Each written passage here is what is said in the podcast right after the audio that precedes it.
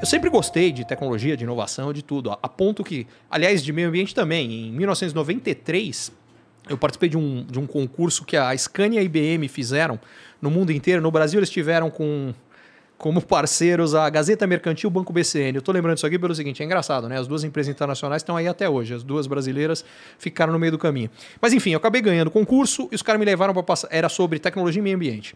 E os caras me levaram para passar um, um, mês na, na Suécia para acompanhar o que estava acontecendo de mais bacana na época, isso 93. E eu passei quase 30 anos, cara, tanto blá blá blá a respeito de tecnologia e meio ambiente, mas não acontecia nada. Começou a acontecer há dois anos, quando os investidores chegaram e falaram: ó, oh, cara pandemia, bicho, deixa eu repensar a vida, meu impacto no mundo, como é que tá? Tô ajudando. Pô, eu podia ajudar a ter um mundinho melhor, né? Ah, aí surge o ESG, né? A história do cara social, meio ambiente e governança. Ah, não tem dinheiro para quem não quiser. Pô, se não tem dinheiro num mundo que o dinheiro está custando zero e o meu competidor tem acesso porque ele cuidou do ESG eu não tenho, cara, eu tô fora do jogo. Então, o que, que significa aqui? Mudou completamente a mentalidade. Curtiu esse conteúdo?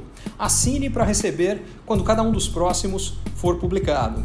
E se de repente você achar que algum colega, amigo ou alguém da sua família pode gostar também, lembre de compartilhar. Até a próxima!